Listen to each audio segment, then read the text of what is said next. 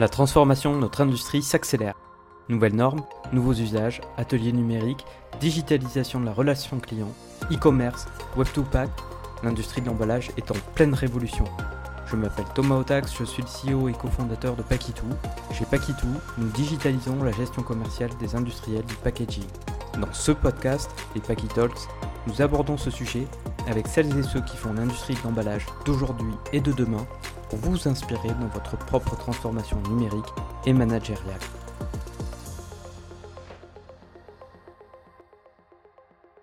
Bonjour à tous, dans ce deuxième épisode des Packy Talks, je reçois Julien Bocnet, le CEO et fondateur de Cochly. Salut Julien. Bonjour Thomas, ravi d'être avec toi aujourd'hui. Merci, eh ben, c'est moi qui suis ravi Julien euh, de te recevoir euh, dans ce deuxième épisode. Je pense que nombre de nos auditeurs seront ravis de t'écouter aujourd'hui. Alors Julien, Cochly fait le buzz actuellement, les reportages s'enchaînent, tu as fait une première levée de fonds l'an dernier euh, pour euh, permettre à Cochly d'aller encore plus vite, encore plus loin, on va en parler. Cochly, c'est la start-up du packaging en France en ce moment. Alors ce qui me marque quand je pense à toi, c'est un, ta vision, votre vitesse d'exécution qui est d'ailleurs souvent une des clés de la réussite des startups, et votre capacité à rendre des choses compliquées très simples pour vos clients en ligne. Alors on va parler de tout ça bien sûr dans ce podcast, mais pour commencer, comme d'habitude, peux-tu te présenter rapidement s'il te plaît? Volontiers, bah, je suis euh, Julien Bocnet, j'ai 41 ans et ça fait une vingtaine d'années maintenant que j'évolue dans le, dans le monde du packaging et de l'impression. Et donc bah, après un petit parcours dans un grand groupe et une longue période de, de freelancing, euh, j'ai monté euh, pour essayer de, de combler ce qui me semblait être un vide sur le marché encore. Euh, ok, et euh, justement, dans cette expérience grand groupe euh, freelance, c'était quoi plutôt ton, ton expertise? J'ai débuté en tant que concepteur, designer packaging et PLV. D'accord. Au sein du groupe Smurfit Kappa. Mmh Donc ça, c'était dans le Grand Est, en Lorraine, parce qu'à l'époque, c'était pas encore les grandes régions. Et à la suite de quelques années en tant que concepteur, en fait, on m'a proposé d'occuper un poste de technico-commercial euh, sur l'Alsace. Donc là où j'étais, euh, je faisais le tour des industriels et des commerçants alsaciens pour leur proposer euh, des solutions d'emballage, de conditionnement ou d'expédition. Alors sans gâcher la suite, mais parce qu'on en avait parlé en préparant un peu le podcast tous les deux, c'est peut-être aussi cette approche terrain au contact des clients où tu as décelé peut-être un manque, peut-être euh, de ce que pouvaient euh, proposer les cartonnages en lien bah, C'est clairement ça, en fait. c'est clairement la confrontation au terrain, aux demandes particulières. Euh, L'Alsace, bah, c'est un territoire assez particulier où il y a énormément de manufactures artisanales, que ce soit dans l'agroalimentaire, la décoration, la maroquinerie, tous les, des travaux manuels et artisanaux et donc qui vivent beaucoup du tourisme. Et donc, il y a beaucoup de petits producteurs qui cherchent à conditionner en petite quantité leur production. Et donc, régulièrement, j'avais des, demandes sur des, typologies de, de quantité que l'industrie, euh, bah, a fortiori les grands groupes euh, industriels, n'étaient pas du tout calibrés euh, pour y répondre correctement. Donc, On parle de quoi comme, comme typologie de produit, typologie de série de production? C'est euh, typiquement un bouilleur de cru euh, ou un fabricant de, de bretzel euh, ou des choses comme ça, qui pour sa saison, qui dure 2-3 mois en, été et peut-être 2 mois sur la période de Noël, a besoin deux fois dans l'année de 500 boîtes, entre 200 et 500 boîtes. Il voudrait son logo, il voudrait que la boîte soit jolie puisque ça va être vendu sur le marché de Noël à Strasbourg ou donc c'est toutes des demandes un peu comme ça particulières où ils ont déjà, ils avaient déjà perçu l'intérêt d'un packaging brandé euh, à leur nom, parce qu'on peut être artisan et très bon en marketing, c'est pas exclu. C'est pas exclu. Et donc euh, c'était des demandes comme ça en fait, et vu bah, comme il y avait une multiplicité euh, d'entreprises qui avaient ce profil-là, les demandes sur deux périodes, je dirais de mai à juin et de de septembre à octobre, en fait, on avait énormément de demandes comme ça qu'on pouvait pas satisfaire. Et donc, ben, nos, nos clients euh, bricolaient, en fait, hein, allaient acheter des, des, emballages standards chez un distributeur euh, type Raja, euh, se faisaient faire des étiquettes par l'imprimeur numérique du coin, et puis ils se composaient leur emballage comme ça, aussi de façon artisanale. Mais, et donc, je me suis dit, là, ça a commencé à germer l'idée, à me dire, mais il y a peut-être un marché. Avec euh, la mode de l'entrepreneuriat, c'était pas encore la, folie de la Startup Nation à l'époque, mais il y avait quand même beaucoup de gens qui essayaient de se lancer en, parallèle de leur travail, euh, qui essayaient de monter un petit business, un petit e-commerce. Donc je me suis dit, bah tiens, les deux indicateurs-là, la demande déjà existante et la potentielle euh, croissance de cette demande, il y a peut-être quelque chose à faire. et c'est là que l'idée a commencé tout doucement à germer dans, dans mon esprit. Donc ça, c'était euh, l'idée, elle germe. On est en quoi entre 2000 et 2010 C'est ça, ouais, euh, le, le moment où j'ai décidé euh, d'essayer la première fois de, de toucher aux machines numériques pour pouvoir produire des, des objets en, en- carton ondulé, c'était 2007, euh, début 2008. D'accord. Et du coup, donc Coquely, on comprend là les origines. Euh, petite, euh, petit aparté, le nom de Coquely, pourquoi ce nom? Bah, en fait, je vais peut-être te décevoir et les auditeurs aussi, mais en fait, sans aucune raison valable. En fait, euh, Je ça joli. je veux pas du tout te vexer euh, parce que je sais que Paquitou est un nom très très beau et auquel tu dois tenir beaucoup. Mais en fait, je voulais surtout pas qu'il y ait le mot Pâques dans le nom Ok. parce que euh, tout le monde, toute la concurrence euh, interplanétaire a le mot Pâques dans son nom. Et je me suis dit, bah, vu qu'on veut changer le marché et qu'on veut changer les habitudes, il faut déjà commencer par changer euh, et comment dire, créer une sorte de petit choc mental euh, dans la tête des gens. Donc Pax c'était exclu, Box c'était exclu parce qu'avec Livebox, Freebox et tout ça, euh, on voulait pas passer pour un opérateur téléphonique. Et donc en jouant avec des lettres, en les assemblant un peu par désespoir euh, en fin de journée, je suis tombé sur quelque chose qui était plus proche de mon nom que de Coquely, c'était Bocly. Et quand euh, j'ai eu ça sous les yeux, je me suis dit, bah, si le B ça devient un C, et puis avec l'extension à la mode chez les startups de .co, ça fait Coquelicot. Magnifique. Et donc, euh, je sais pas si c'est de l'inspiration ou si c'est uniquement la fatigue, mais je me suis dit, bah tiens, euh, Coquelicot, ça sera facile à retenir. J'ai été voir sur OVH si les noms étaient disponibles. Ils étaient disponibles en France, dans tous les pays européens, le .com, le .co, tout était disponible. Donc un nom euh, de domaine en 5 lettres disponible encore en 2020, euh, Mm. c'est assez extraordinaire. Donc j'ai tout réservé le nom était, était figé. Il a à peine évolué, on a fait sauter le .co. Ouais, finalement, c'est On est devenu .fr Ouais, exactement, parce que bah, ça c'était pour des, plus des raisons techniques euh, de référencement bien sûr. parce que vaut mieux quand même un .fr pour être bien vu par Google euh, sur notre territoire. Et puis un autre c'était aussi pour euh, la compréhension à l'oral vu que nous on est des pure players web, on a beaucoup de contacts téléphoniques avec nos clients. On a aussi quelques interviews et quand on disait coquelicot, les gens finalement ne savaient pas trop comment l'écrire Ouais. faisaient un mix entre l'orthographe traditionnelle et puis ce qu'ils imaginaient ce que c'était. Donc on avait des, des coquelicots.com, des... et en fait les gens avaient du mal à nous trouver. Donc on a dit on va couper court, 5 lettres.fr et puis euh, C'est bien ça. c'est comme ça en fait. Bon, Coquely, c'est né il y a combien de temps à peu près? Du coup, en fait, entre l'idée, euh, le, premier test marché, enfin, la- vraiment la première version, et, et puis aujourd'hui, c'est quoi le parcours? Ça, ça- ça- remonte à quand?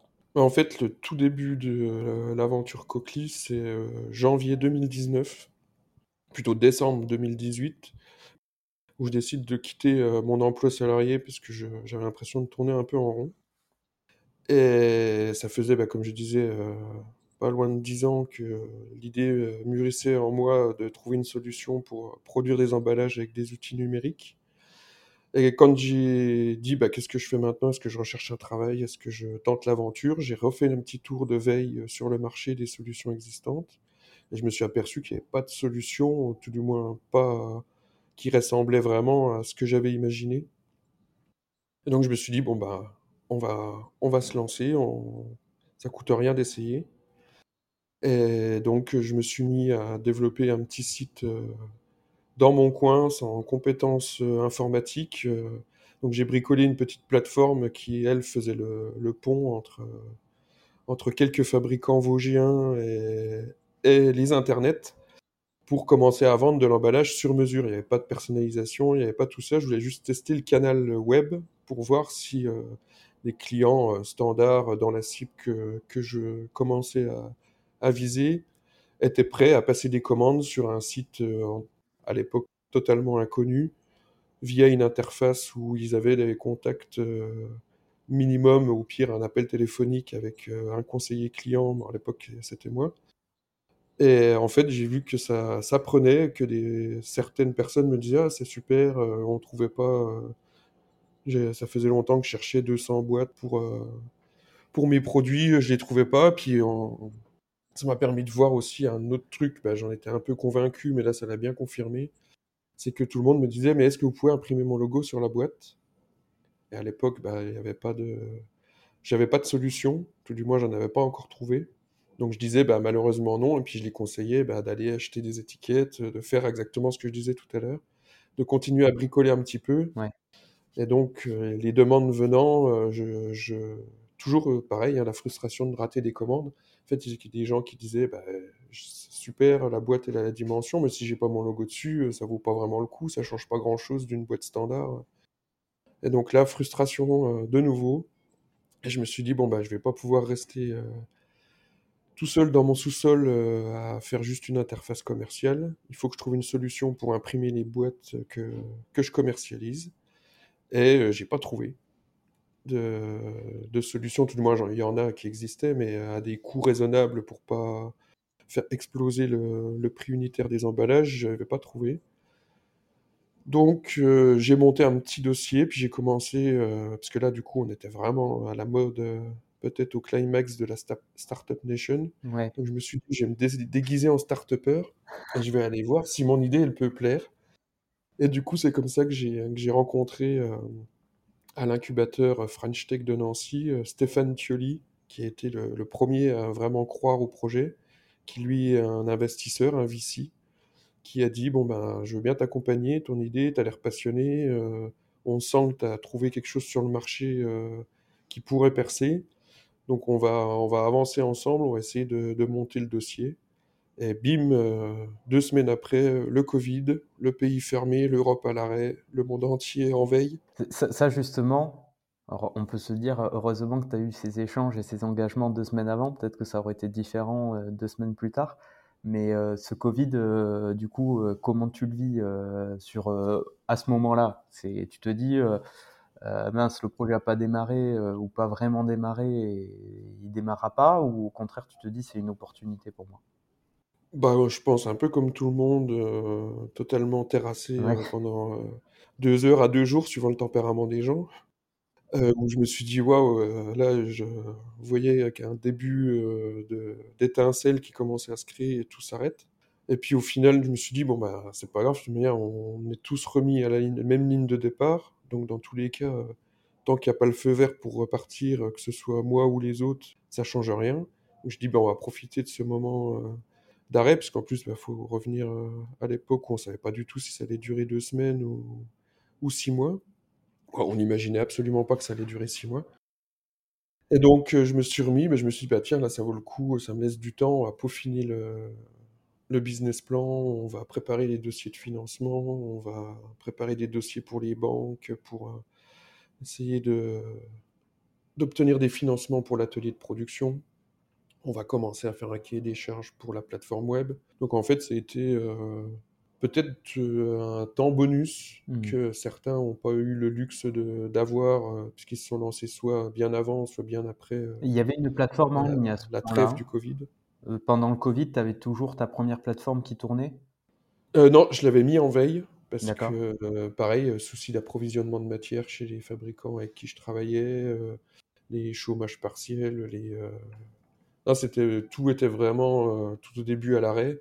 Et je me suis dit, bon, ça sert à rien de, de faire venir des gens, de créer une frustration chez les gens. Donc j'avais mis la, le site en maintenance et j'avais fait profil bas puisque j'étais déjà mentalement dans l'étape d'après. Mmh. sur le, projet plus ambitieux, euh, la nouvelle plateforme, la personnalisation et tout ça. Donc quand est-ce que tu lances euh, la plateforme avec le design en ligne, justement pour gérer et prendre, capter ces commandes euh, que tu pouvais pas prendre sur la première itération? Et quand est-ce que tu rentres les machines numériques justement? Bah, Officiellement, Coquely démarre en janvier 2021. Ok. Et ça, pour pouvoir justement, euh, l'immatriculation était nécessaire pour pouvoir commander, euh, obtenir les financements des machines, qui elles sont arrivées euh, courant de l'été 2021. Donc une en juin et l'autre fin août. Donc impression et découpe. Et en parallèle, il y avait le développement de la plateforme qui avait débuté, pareil, en février 2021. Donc les... tout était prêt à être mis en, en production en ligne en septembre 2021. Donc là, on a fait le lancement officieux. En fait, on a assez peu communiqué, on a testé, on a rodé les machines, euh, débugué la plateforme, euh, beaucoup interrogé les premiers utilisateurs de la plateforme, puisqu'on savait bien qu'on était loin, loin d'être d'être parfait. Mmh Et donc là, ça a été trois mois d'échanges avec les prospects, des, des clients aussi, parce que les premiers clients sont arrivés d'eux-mêmes, même sans promotion, des gens qui cherchaient depuis un moment une solution de sur-mesure en petite quantité. Et donc là, pendant trois mois, on a amélioré la plateforme et on a fait un lancement officiel où on a commencé à communiquer dessus en janvier 2022. Ok. Euh, avant de parler euh, peut-être de, de, ce qu'est Cochlear aujourd'hui en termes de, de, de visitorat, etc., euh, j'aurais voulu redire Cochlear, la promesse, c'est un client se connecte sur le site, il configure son emballage, il le personnalise en ligne, et les éléments de production sont directement envoyés aux machines. Potentiellement, il y a zéro intervention humaine. La première intervention, ça va être de charger les, les, les plaques euh, à la machine. C'est ça? C'est ça dans le grand schéma, mais il y a quand même un contrôle humain des fichiers. Des fichiers fournis euh, par le client. Et pour quelle raison? Parce que la plateforme euh, peut avoir des, des, bugs, des approximations, ou est-ce que c'est plutôt pour amener une vérification, une certitude, parce qu'un client qui design en ligne, on peut l'imaginer, il met un logo, c'est pixelisé, c'est pas d'assez bonne résolution, où les éléments sont pas ça. centrés. Pour quelle raison, en fait, tu, tu imposes ce contrôle fichier? C'est parce que je sais plus qui disait ça dans la Silicon Valley, mais le, souvent la génération du bug, elle vient de, entre l'ordinateur et la chaise de bureau. Ouais. Et donc euh, nos clients non plus sont très gentils, on les, on les remercie, mais ils sont loin d'être parfaits, et surtout ils sont pas graphistes ou pas designers graphiques en tout cas. Et donc des fois ils nous glissent des, des fichiers de très basse résolution où ils font une mauvaise manip et le logo se retrouve en dehors de la boîte euh, juste avant de valider leur panier. Donc en fait, il y a toujours un risque euh, ou d'avoir un, un, pictogramme qu'ils ont ajouté et qu'ils ont oublié d'effacer euh, en plein milieu de la face ou en superposition de leur logo. Il y a toujours des petits, des petits aléas comme ça. Okay. Et donc, et vu qu'on a quand même, bah, encore plus il y, a, un an, mais encore maintenant, on est une marque jeune qui se fait sa réputation, même si on pourrait se dire, bah, c'est de la faute du client, il avait qu'à être attentif, on veille à ce que la qualité qui sort de notre atelier soit euh, maximale. Et donc, on préfère euh, investir un peu de temps en interne pour contrôler, prévenir le client, lui demander un fichier de meilleure qualité, plutôt que d'envoyer en production un, une boîte dont il sera peut-être pas satisfait, même si euh, l'erreur le, vient, vient de son côté. Mais donc, si, en tout cas, en tout cas, supposons dans le, dans le monde idéal, où on dit dans le web, dans le happy flow, euh, que le client il fait un design parfait, effectivement, vous, euh, la commande euh, va se déverser avec les informations pour l'impression numérique et la découpe numérique. Il n'y aura pas, enfin, il n'y a pas de reprise, il y a cette étape de contrôle, mais là, dans ce, dans ce happy flow, le fichier est parfait, prêt à imprimer. Donc pour vous, ça, ça peut dérouler en production immédiatement. C'est ça, oui.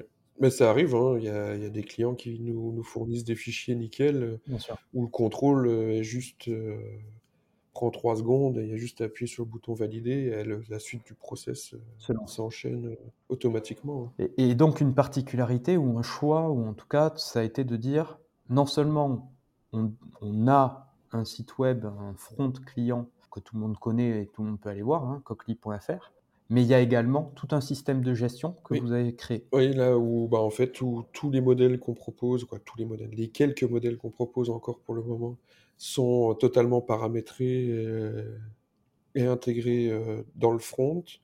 Et ça, ça sert de base bah, d'appui pour euh, dans le dans le back pardon, pardon. Ça sert d'appui pour le front, pour tout ce qui est prévisualisation, modélisation 3D, euh, contrôle des fichiers, tout ça. Mais c'est aussi essentiel pour la génération derrière nous des impositions. On a un algorithme qui vient tester la meilleure imposition sur nos plaques format de stock pour limiter les chutes. Mmh Et bah, ça, ça, ça permet d'obtenir un tarif en, en, direct et instantané quand le client modélise son, son, emballage. Mais ça sert aussi derrière à déterminer où est-ce que le, le, fichier DXF va être posé sur la plaque, l'orientation de chaque pose, le nombre de répétitions. Et la même chose côté PDF pour, pour les fichiers d'impression. Très clair. Tu as parlé des quelques modèles, j'ai des questions là-dessus. Mais euh, du coup, maintenant, en termes de, trafic, aujourd'hui, là, on, est en avril, fin avril, euh, le podcast va être diffusé dans quelques semaines. Euh, c'est quoi comme, comme trafic en termes de, de volumétrie, de visiteurs? Qu'est-ce que tu peux nous partager comme information à ce sujet? Bah, En fait, le, le, trafic, je peux en parler sans, sans problème. On a à peu près 8000 connexions sur notre site par mois, mmh ce qui correspond à entre 6005 aux alentours de 6500 connexions uniques. D'accord. Donc un visiteur unique, c'est une personne quand une personne vient deux fois dans le mois ou trois fois dans le même mois pour, pour voir quelque chose sur l'outil, il est compté qu'une seule fois, Mmh en fait. Donc on a à peu près 6500 visiteurs uniques mensuels, ce qui n'est pas tous dans notre cible, parce que Malheureusement, on n'a pas un ciblage parfait dans nos, dans nos publicités ou dans nos, notre SEO. On a à peu près 50% de taux de rebond. Donc le taux de rebond, c'est les gens qu'on perd en dessous d'une seconde et demie, deux secondes. Quelqu'un qui atterrit sur le site cochlear.fr et qui s'aperçoit qu'en fait, c'est pas du tout ce qu'il cherche, puisqu'il cherche un emballage en aluminium, il cherche un, sachet plastique, il, cherche un tube en carton, je ne sais pas quoi, mais un autre produit que celui qu'on propose. Mmh Et donc, il s'en va. Donc ça nous fait euh, aux alentours plus de, de 3000, 3000 euh, visiteurs uniques euh, qui, qui, visitent le site, qui passent en moyenne 4 à 5 minutes sur le site. Donc ça peut sembler long pour les gens du e-commerce et du web, un temps de session de 5 minutes. C'est un très bon taux de, temps de session, ouais. C'est un très beau taux de session, en sachant que c'est une moyenne, et que quand un client configure un emballage complètement, fait deux versions de son emballage euh, ou trois versions pour tester euh, ce que ça donne, il peut passer une demi-heure, trois quarts d'heure, donc c'est aussi à pondérer entre ceux qui vont peut-être passer entre une demi-heure et une heure sur le site Mmh. et celui qui va rester euh, deux minutes, juste le temps de voir ce qu'on fait, prendre deux, trois infos et repartir. Donc c'est des fois trompeur de parler de moyenne. Et, et le trafic, euh, tu as donné quelques pistes, hein, mais euh, ce trafic, il vient, il vient d'où principalement? Il vient de, plutôt de l'achat de mots-clés Est-ce qu'il vient plutôt d'un référencement naturel euh, euh Est-ce qu'il vient d'un bouche à oreille euh, Est-ce qu'il vient des reportages? Je crois qu'à Noël, vous avez eu un reportage sur TF1. Là, récemment, tu faisais une émission sur Europe 1. C'est quoi l'origine du trafic? À l'origine du trafic, j'ai tendance à dire malheureusement encore, elle est encore principalement dopée par la pub. Ouais. Il n'y a pas de secret, euh, Google est ton ami. Hein, quand tu veux faire venir quelqu'un euh, sur ton site, c'est quand même euh, notre meilleur allié et à la fois notre meilleur ennemi. Ouais. Et si, tu, ne payes pas, bah, il envoie personne sur ton site. fait. Mais, euh, donc Google, euh, donc euh, ça va être là de, du SIA, donc Google AdWords, j'imagine, qui va être une, une, bonne part de vos dépenses. Facebook, je, personnellement, je vois beaucoup, forcément, vu les centres d'intérêt. Donc j'ai souvent des publicités Cochlear. Euh, J'imagine que c'est la même régie, enfin je sais que c'est la même régie qu'Instagram, donc il va y avoir aussi une réplication là-dessus. Euh, là aussi, important le trafic euh, Facebook, Insta? Moins que, que, Google, mais ça reste une part euh, assez importante euh, Vous faites quand même chez nous, surtout Insta. Parce que bah, une belle boîte bien mise en avant et tout ça, ça reste un peu. Vous avez des super formats. Vous avez des super formats de pub. Il y a souvent, c'est des petites vidéos. enfin, c'est des ce sont des formats de publicité qui sont parfaitement travaillés pour ces réseaux sociaux. Bah ça, c'est l'expertise de, de, Stéphanie et Manon qui, qui sont les, les, communicantes et les créatrices de contenu. Mmh et on est aussi accompagné par, par une agence qui l'a plus pour des raisons techniques parce que c'est quand même des belles usines à gaz, les outils de Meta ou de Google pour euh, avoir un paramétrage fin, euh, pouvoir mesurer euh, assez finement les, statistiques et les retours sur investissement. Donc, mais pour la partie créa, ouais, ça c'est Manon et Stéphanie qui sont aussi sur le design du site, l'identité de marque. Mmh je pense que ça, ça joue aussi beaucoup dans le début de, succès qu'on peut rencontrer. Ouais, un, marque qu'on un a réussi à marketing créer bien une léché. identité de marque, Ouais. ouais. Bah, plus que du marketing, là, on pourrait c'est plus du branding. Ouais. C'est plus, heu, des gens qui sont déjà un peu attachés à la marque, heu, qui des clients qui, qui nous félicitent, Et qui pour se dire: «Ah s'assimilent. bah, on sent qu'il y a des êtres humains derrière», Mmh mh. c'est juste du ressenti, en fait, c'est de la de la perception, Tout à fait. donc ouais, là, les filles ont réussi à créer un truc, un peu magique, hein, de mon mon point de vue plus technicien, qui avait bricolé justement la 1re identité de marque, heu, de Cauquelie, heu, où on n'avait jamais des gentils compliments comme ça dessus. C'est vrai que depuis l'arrivée de Stéphanie, heu, dans l'équipe, elle a réussi à donner une âme, à la marque. Alors, question sur le profil du visiteur. Parce que tout à l'heure, tu as dit, heu, on n'atteint pas toujours les bonnes cibles, soit parce qu'ils cherchent pas le bon produit ou il y a peut-être aussi un profil, type. C'est quoi le profil de votre visiteur en ligne?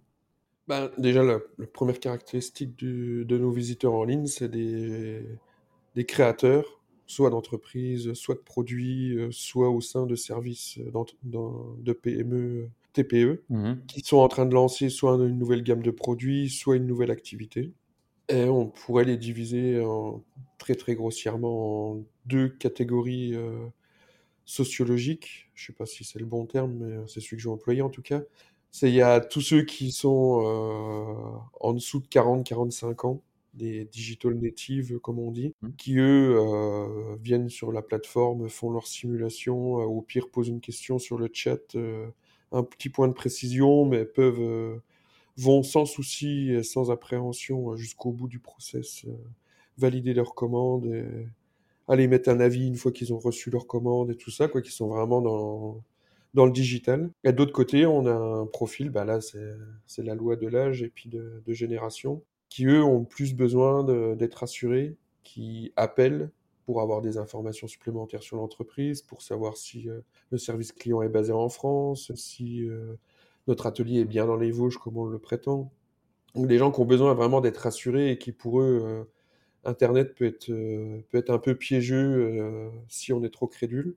Donc ils mais une fois que Yanis, notre chargé de relations clients, heu, qui lui aussi est presque autant apprécié que notre image de marque auprès de nos clients dans les enquêtes satisfaction, heu, a guidé, a rassuré, a fait des démos de la plateforme, heu, a donné toutes les infos, que les clients venaient chercher en fait, poursuivent aussi leur leur parcours d'achat, des gens réticents qui au début appelaient: «Ah je préfère passer par un devis, je préfère fonctionner à l'ancienne et tout» et au final, une fois qu'ils sont rassurés, passent le cap, peut-être pas la 1re commande, mais dès leur 2e commande, passent le cap, heu, de de l'autonomie totale, heu, donc on a on a une partie en entre guillemets, même si le mot est pas très heureux, à éduquer sur les outils numériques et puis, bah, l'autre partie qui elle, Ouais.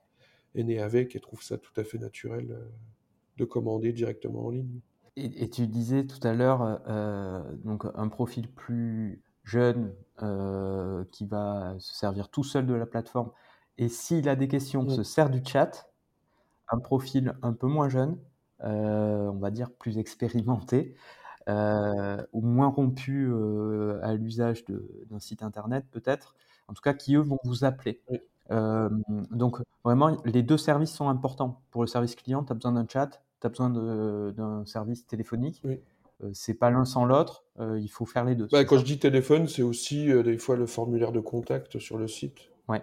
C'est un peu pareil, heu, on appelle ou on écrit un mail sur la plateforme, pour, heu mais oui, il y a les 2 les 2 choses sont importantes, heu, puis après c'est pareil, hein, comme pour les stats, c'est juste des moyennes, des des grandes lignes, mais on a des gens, qui ont Bien sûr. qui ont 60 ans, qui sont hyper à hyper à l'aise avec les outils numériques et puis, un homme ou une femme de 25 ans qui, panique parce qu'elle sait pas comment glisser son logo et qui nous appelle, Bien sûr.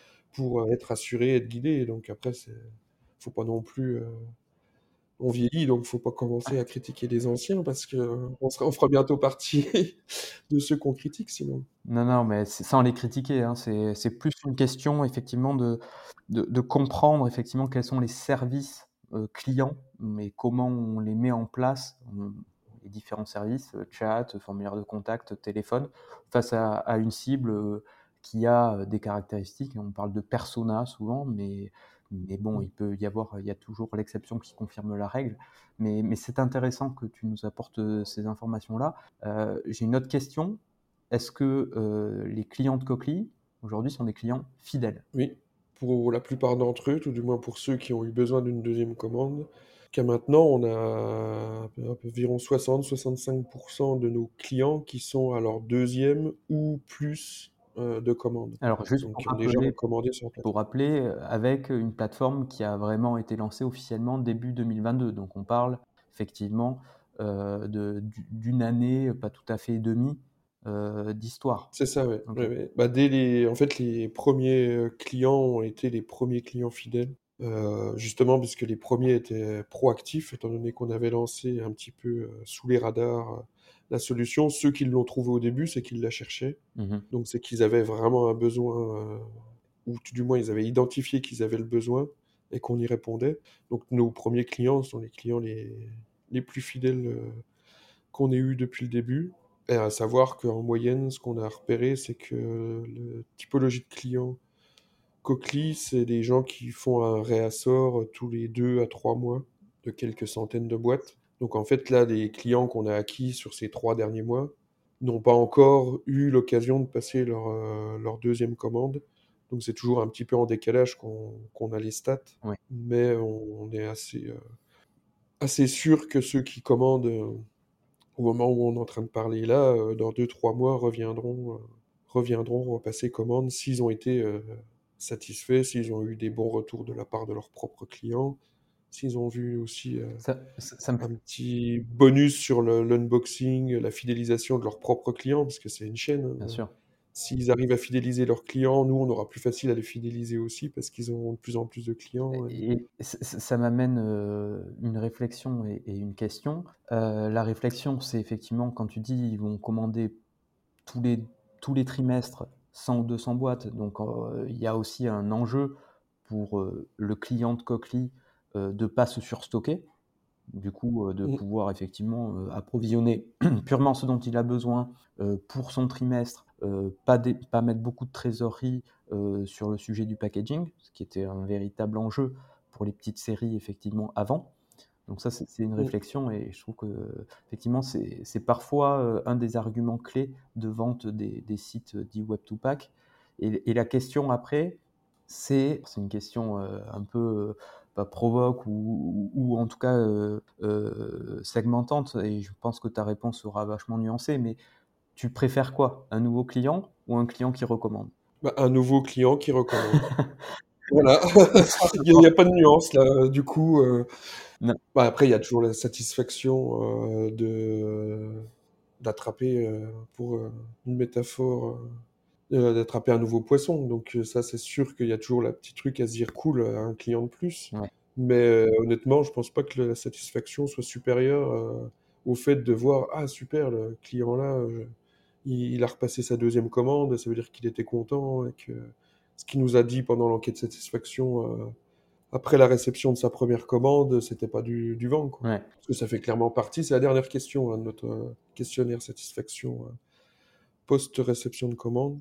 C'est euh, est-ce que vous seriez prêt à recommander euh, sur coquely.fr Donc on sait en plus ceux qui nous ont menti. On vous, on vous, on vous voit, on vous surveille.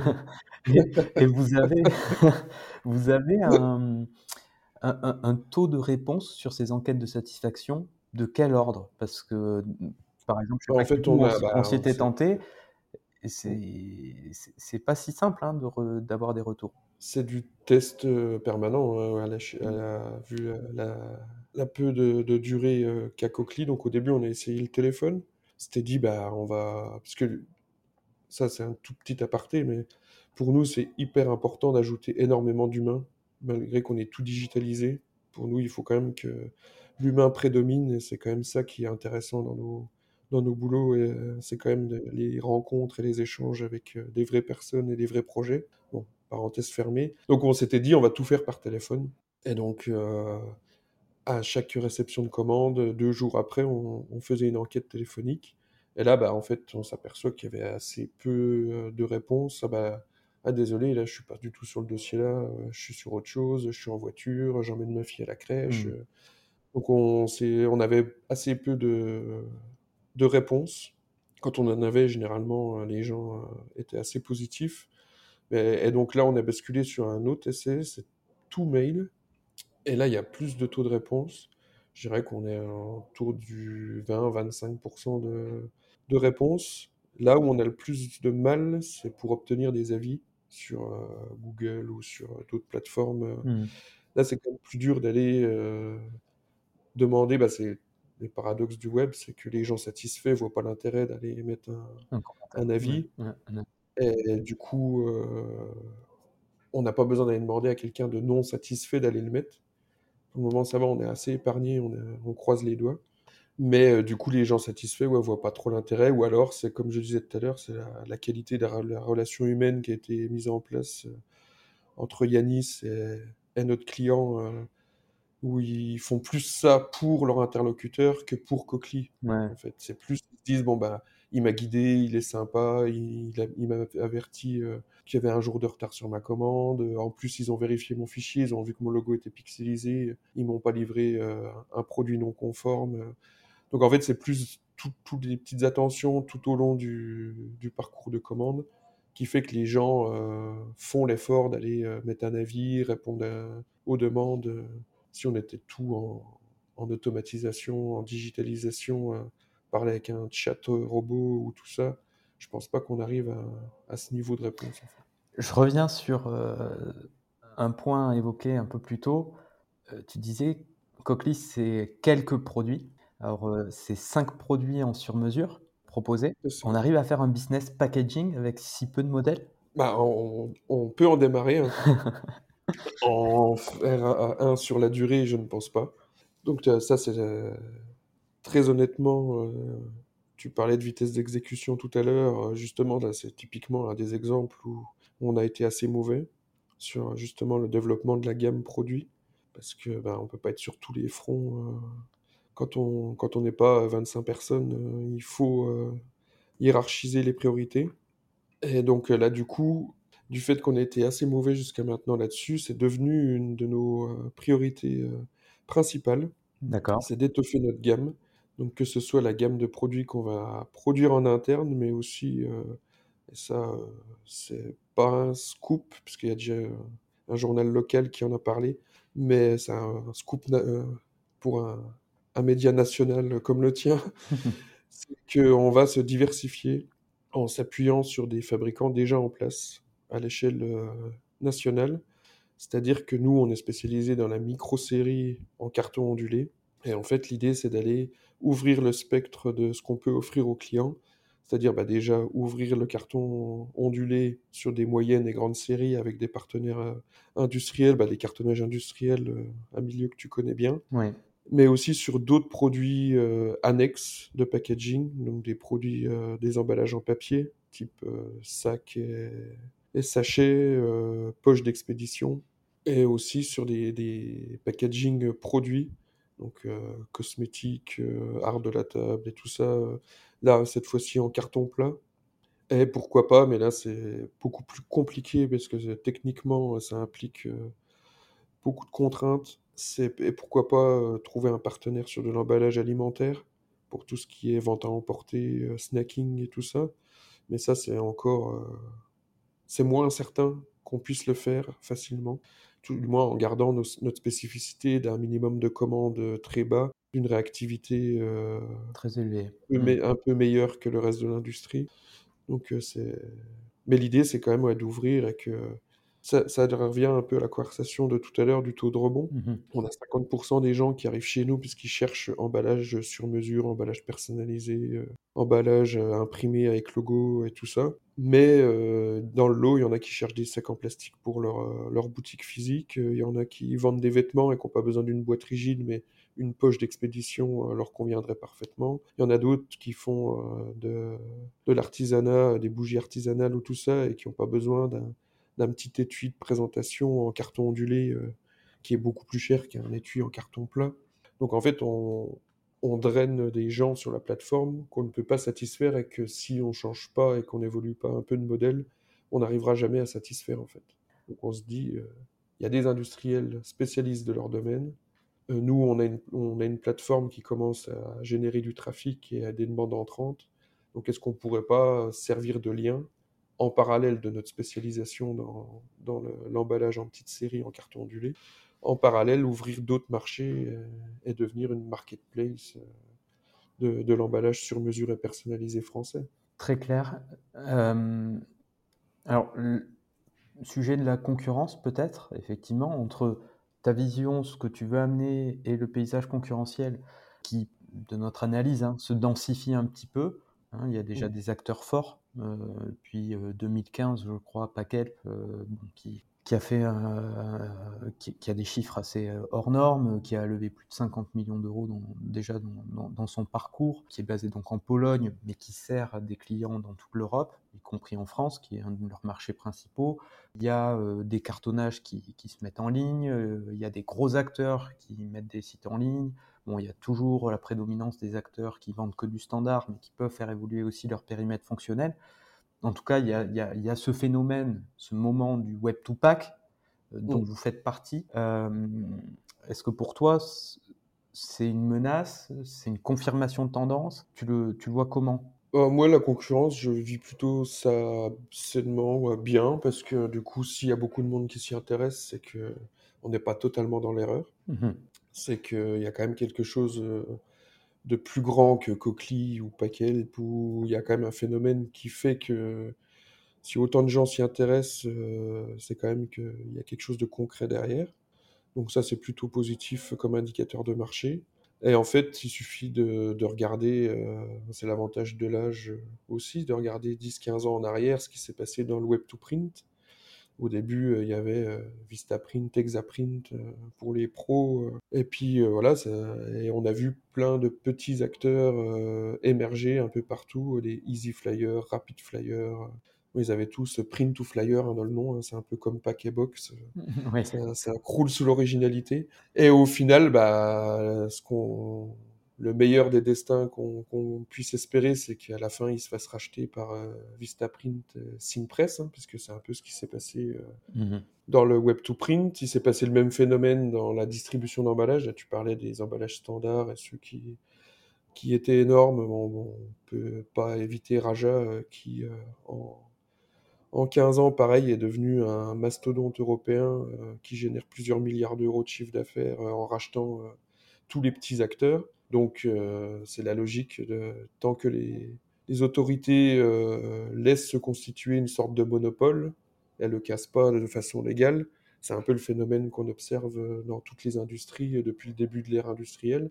Donc il risque de se passer la même chose. Hein. Après le, vainqueur, ce sera peut-être euh, ce sera peut-être Raja qui se dira bah tiens, on va pas rester sur du standard, on va basculer, on va absorber et puis étendre aussi sur du ou pourquoi pas aussi euh, Simpress qui se dit euh, bon, on a un angle mort sur le packaging, on fait tout en sous-traitance, du coup on a des tarifs euh, assez élevés, parce qu'ils s'y attaquent un peu hein, aussi hein, au, packaging. Après, là, on est plus sur des questions tarifaires, où on sent bien que c'est des... Là, sur la partie là, ils sont, ils sont distributeurs. Et toi, tes références, soit par rapport à ce qui s'est passé dans le Web to Print, ou par rapport à ce qui existe dans le Web2Pack en, voilà, en France, en Europe ou même aux États-Unis, c'est plutôt quoi tes, euh, tes références? Les, sites ou les acteurs que tu estimes hein, euh, aller dans la bonne direction ou que tu aimerais euh, peut-être, en ayant votre particularité, tu aimerais quand même aller dans, ce, dans cette voie-là, puisque j'entends qu'il y a un modèle avec production intégrée et peut-être demain une partie de la production en sous-traitance avec des partenaires sur des produits catalogues ou des quantités euh, que vous couvrirez pas avec Cochlear. Du coup, c'est quoi plutôt tes références et, la direction que tu donnes à Cochlear? Honnêtement, ça, ça, serait génial hein, d'avoir une réponse comme ça de, but en blanc. Mais moi, ma vision, c'est euh, dans trois mois, où est-ce qu'on en sera? Est-ce qu'on aura commencé à implanter et à amorcer le virage de la marketplace? Et derrière, euh, pour le moment, le modèle hybride me semble ce qui est le, le plus favorable là où on en est. Mmh c'est-à-dire une partie de production interne et une partie où on s'appuie sur des spécialistes industriels euh, sur d'autres produits que les nôtres. Donc ça, ça me semble euh, assez pertinent, tout du moins à l'heure où on parle.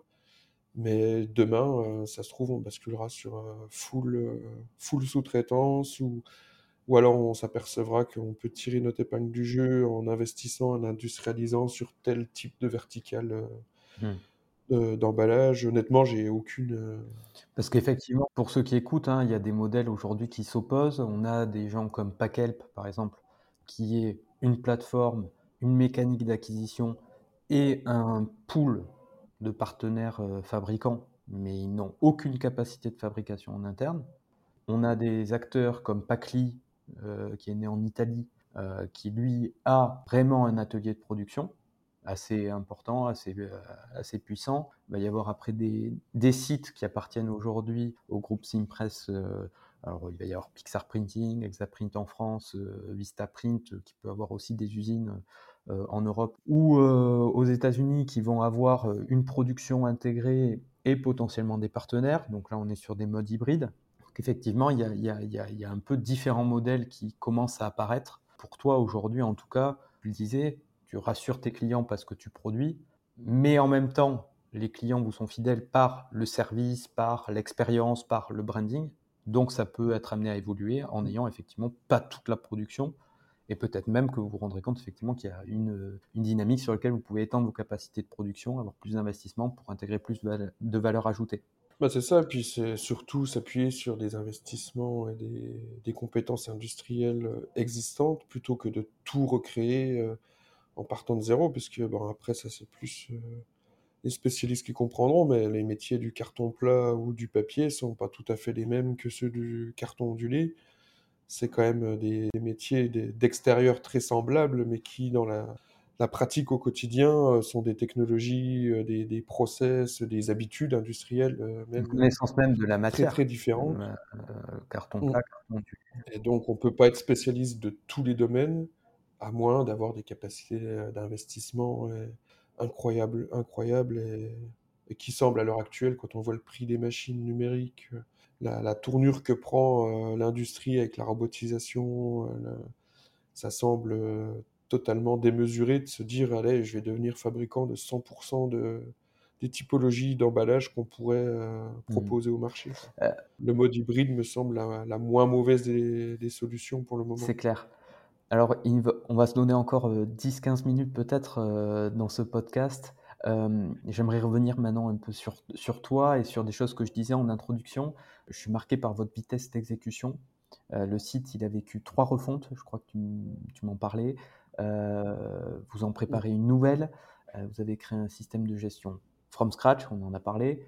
Déjà, en es-tu satisfait? Et puis de deux, c'est quoi un peu les clés pour exécuter aussi vite, tester rapidement le marché, itérer, avoir des, voilà, ces, ces, itérations successives et pour autant garder le cap C'est quoi la taille de l'équipe et c'est quoi les, les, process ou comment tu, tu, abordes cela pour exécuter aussi rapidement?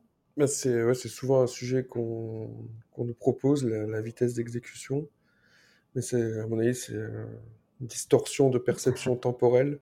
Parce que nous, de notre côté du, de l'écran, euh, on trouve que ça va pas assez vite. Et honnêtement, on n'a pas de, on n'a pas de secret de sauce. Euh, on serait bien prêt à la partager parce que ça nous dérangerait pas que d'autres euh, d'autres exécutent euh, aussi vite que nous, mais au final, c'est on teste un truc, on en tire rapidement une, solution, on revient en arrière si on s'est aperçu qu'on va dans la mauvaise direction, hmm. ou on appuie sur l'accélérateur si on voit que ça va dans le bon sens. En fait, il n'y a pas de. Peut-être. C'est un mélange d'inconscience et d'instinct, quoi. Il n'y a, a, pas de.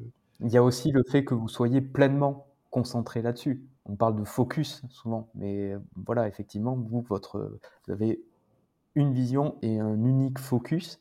Et donc, effectivement, euh, euh, dans tout ce que tu dis, euh, rappeler les clients, puis après leur envoyer des emails, mais en tout cas, toujours essayer d'obtenir du feedback, des avis, la gamme produit, bien produire, bien servir, c'est voilà, un cartonnage pour faire un parallèle qui veut aller en ligne il a une activité existante, une équipe existante, des process existants, euh, un commerce dit traditionnel à gérer. Peut-être qu'effectivement, il y a une question de focus. Peut-être que c'est ça aussi la fait qu'on puisse garantir une vitesse euh, d'exécution. Euh, sûrement, puis c'est aussi peut-être le fait d'avoir aussi mûri ça pendant plus de dix ans, même si c'était pas, j'avoue, une obsession quotidienne et, totale. Mmh. Mais c'est aussi avoir démarré avec beaucoup, beaucoup de... Puis bah, la période du Covid, hein, quasiment un an aussi à bûcher euh, de la théorie, à éliminer les, les erreurs potentielles qu'on aurait pu faire si on avait eu le feu vert en mars 2022, en 2020. On a, il y a eu le temps de se dire, bah non, là, euh, honnêtement, si on attaque le marché comme ça, c'est un peu déconnant. Donc je sais pas, honnêtement, là, euh, Et, et, euh, c'est un peu tout, tout ça mélangé. est-ce, C'est- est-ce qu'il y a ouais, aussi euh, le fait que tu, c'est pas ta première entreprise? Quand on, on a échangé en amont du podcast, bien évidemment, on, on- on en- on se disait, t'es pas primo-entrepreneur, tu as eu une expérience entrepreneuriale euh, dans les années 2000, puis après tu as été freelance. Donc, euh, Mm. quand on est free, effectivement, on fait de la prestation intellectuelle, j'imagine dans ton cas, ou parfois manufacturière, mais en tout cas, euh, on est quand même son propre patron. Si on ne vend pas euh, sa prestation, on ne gagne pas d'argent. Donc, peut-être aussi, entre la première expérience entrepreneuriale et ces années de freelance, il y a, euh, peut-être une expérience acquise pour lancer Cochlear. Donc, tu vas un peu plus droit au but. Ah Oui, bah oui, bah, bah, au début, c'était quand j'ai essayé de, quand j'ai quitté le groupe Smurfit Kappa, c'était pour essayer déjà d'utiliser les outils numériques à disposition pour travailler le carton. Donc à l'époque, bah, techniquement, les machines n'étaient pas euh, suffisamment, euh, comment dire, rapides et les, les coûts de fonctionnement étaient très élevés, donc on pouvait pas faire du packaging. Donc je m'étais plus concentré sur de l'agencement événementiel, du mobilier événementiel, du matériel d'exposition, des choses à forte valeur ajoutée, mais qui pouvaient être déjà transformées sur des machines numériques. Donc ça, c'est un truc qui m'a toujours titillé et attiré dès que j'ai dès que j'ai in- intégré l'industrie, euh, toutes les machines qui servaient à faire du prototypage et tout, je me, je m'étais dit, mais un jour, c'est sûr, la production passera par là. Mhm. Donc ça, je sais, je sais pas si c'était euh, une obsession personnelle qui a fait que c'est devenu possible ou, ou si c'était une intuition euh, heureuse. Mais en tout cas, on en est là aujourd'hui. Et après, à la suite de ça aussi, euh, j'ai aussi à un moment fait la pris la décision d'arrêter le freelancing pendant 4 ou 5 ans, où j'ai repris euh, des- du travail salarié. Mais là, mon objectif, en fait, c'était euh, de me former. Et donc là, j'ai travaillé dans des services de communication, de marketing. J'ai fait un peu de web marketing. J'ai fait, en fait, tout ce qui me manquait. C'est, c'est, euh, de la réflexion euh, actuelle qui m'a permis de me dire, mais tiens, au final, euh, t'as fait ça. Hein. C'était pas du tout réfléchi comme ça. C'était plus des envies, des pulsions, des choses comme ça. Mais au final, je me suis aperçu que la partie carton, euh, imprimerie et des transformations numériques, bah, je l'avais maîtrisée. Et qu'après, en fait, j'étais allé me faire un peu les armes euh, dans la partie euh, marketing, communication, web. et ça a ajouté les, arcs, les cordes qui, man- qui manquaient à mon arc pour m'attaquer euh, sans, sans euphémisme, je pense, au projet de ma vie, Ouais. qui est Coqueluche, en fait. Mhm. C'est tout mon début de carrière professionnelle, c'était c'était les camps d'entraînement en fait. Là, euh, là, on a attaqué le championnat. Bon, et, et- et tu disais, euh, je me suis habillé de, des vêtements ou de l'habit du, start-upper euh, pour démarrer l'aventure. Et puis finalement, en fait, vous en avez complètement le mindset. euh, vous apportez quelque chose de, de, de, de nouveau. En tout cas, il y a, peut-être des comparables, mais euh, votre expérience est quand même euh, extrêmement euh, léchée. Puis vous avez levé des fonds l'année dernière, ou en début d'année, 650 000 euros, c'était dans la presse. Donc effectivement, ça, c'est les marqueurs aussi de la start-up avec des itérations rapides, on teste un marché, on, on affine, on confirme des hypothèses, on peut pivoter ou ajuster un petit peu le modèle, on passe un palier, et pour passer ce palier, il faut des fonds. Et puis peut-être ces, ces fonds vont permettre de, de passer des, des nouvelles, euh, ce qu'on appelle des métriques, hein, euh, atteindre certaines, certains chiffres clés pour euh, amener un- une deuxième vague de, de, de, de fonds qui vont permettre d'aller encore plus loin et ainsi de suite. C'est ce qui s'est passé d'ailleurs pour Pakelp. Ils ont levé peut-être euh, 500 000, puis 1,5 million, puis 5, puis euh, 40. Peut-être qu'il y avait 16 au milieu. Enfin, en tout cas, est-ce que c'est une trajectoire que tu imagines pour Cochlear Et ces 650 000 euros que vous avez euh, récupérés par une levée de fonds auprès d'investisseurs, c'est quoi le projet C'est quoi la vision En tout cas, euh, tu vas les consommer comment euh, voilà, c'est quoi, le, quoi les enjeux? Bah déjà, euh, les consommer comment? euh, déjà, je pourrais dire rapidement, parce qu'il n'y a rien de plus volatile que, que l'argent quand on est dans un projet comme ça, à la fois euh, web, euh, production euh, et commercial, parce qu'au final, euh, il y aurait peut-être de quoi occuper une équipe sur chacun des pôles euh, individuellement, donc au final, c'est, bah, comme tu disais, c'était nécessaire qu'on aille chercher des fonds pour passer une étape, un palier, pour, je pense, de toute manière, aller en rechercher assez rapidement. Après, l'échelle de temps, je ne l'ai pas encore maintenant, parce que comme je te disais déjà, comme j'ai un horizon de, visibilité à trois mois, c'est que c'est qu'on est assez serein. Mmh Donc, et puis là, en plus, savoir que c'est quand même chronophage et, et ça, ça, ça nuit à la rapidité d'exécution hein, d'un processus de levée de fonds, que ce soit psychologiquement ou même temporellement, physiquement.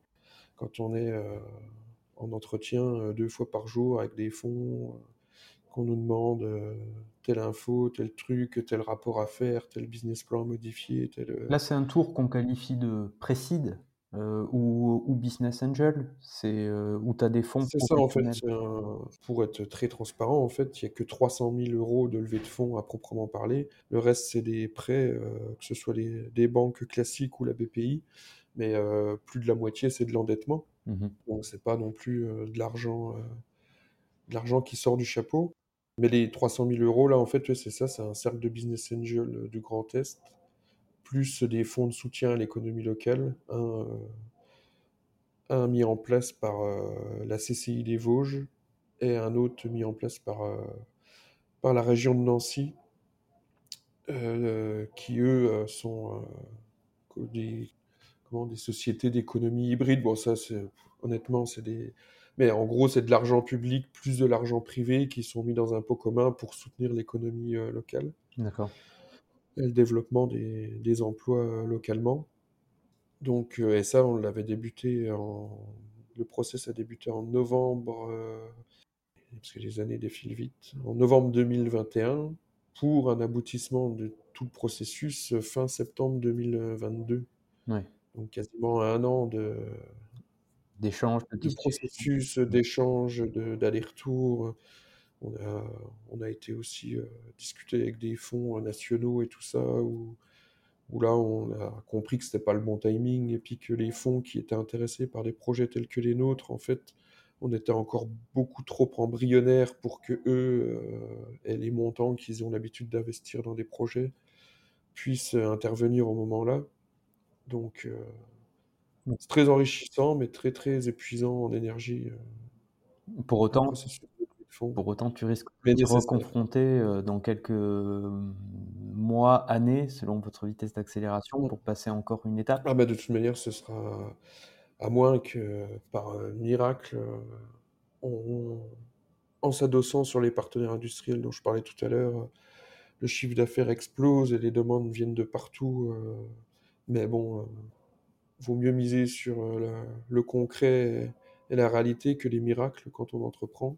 Donc ouais, je pense qu'il faudra qu'on y retourne. Euh, et puis bah, quand ce sera le cas, on en parlera sûrement dans la presse parce que quand on est déguisé en start-upper, il faut quand même y aller jusqu'au bout. Quoi. Exactement.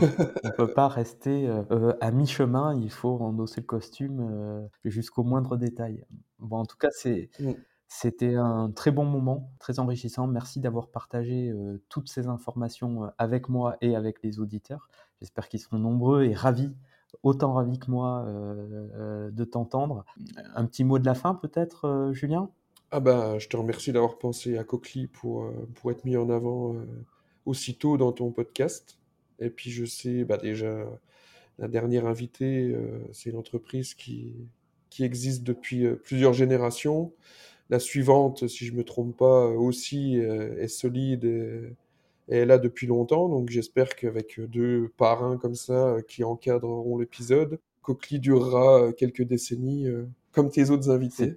C'est tout, ce qu'on peut ce que j'espère. Voilà, avec atteindre ces objectifs que tu te fixes pas à pas et puis construire ce marché avec une plateforme, une marque, un service toujours aussi efficace de plus en plus. Euh, merci Julien pour, euh, pour cette heure passée ensemble. Je te dis à bientôt, peut-être dans quelques mois ou quelques années pour faire le point sur l'évolution de Coquely. Et puis, euh, merci aux auditeurs de nous avoir écoutés. Et je vous dis à très bientôt pour le troisième épisode des Packy Talks. Salut Julien. À bientôt Thomas. À bientôt tout le monde. Merci d'avoir écouté ce nouvel épisode des Packy Talks. S'il vous a plu, N'oubliez pas de le partager pour nous aider à motiver et convaincre des nouveaux invités à venir partager leur histoire et leur vision de notre industrie. Vous souhaitez rebondir sur ce podcast ou en savoir plus sur Pakitou Connectez-vous sur notre site internet pakitou.com ou contactez-nous sur LinkedIn. A bientôt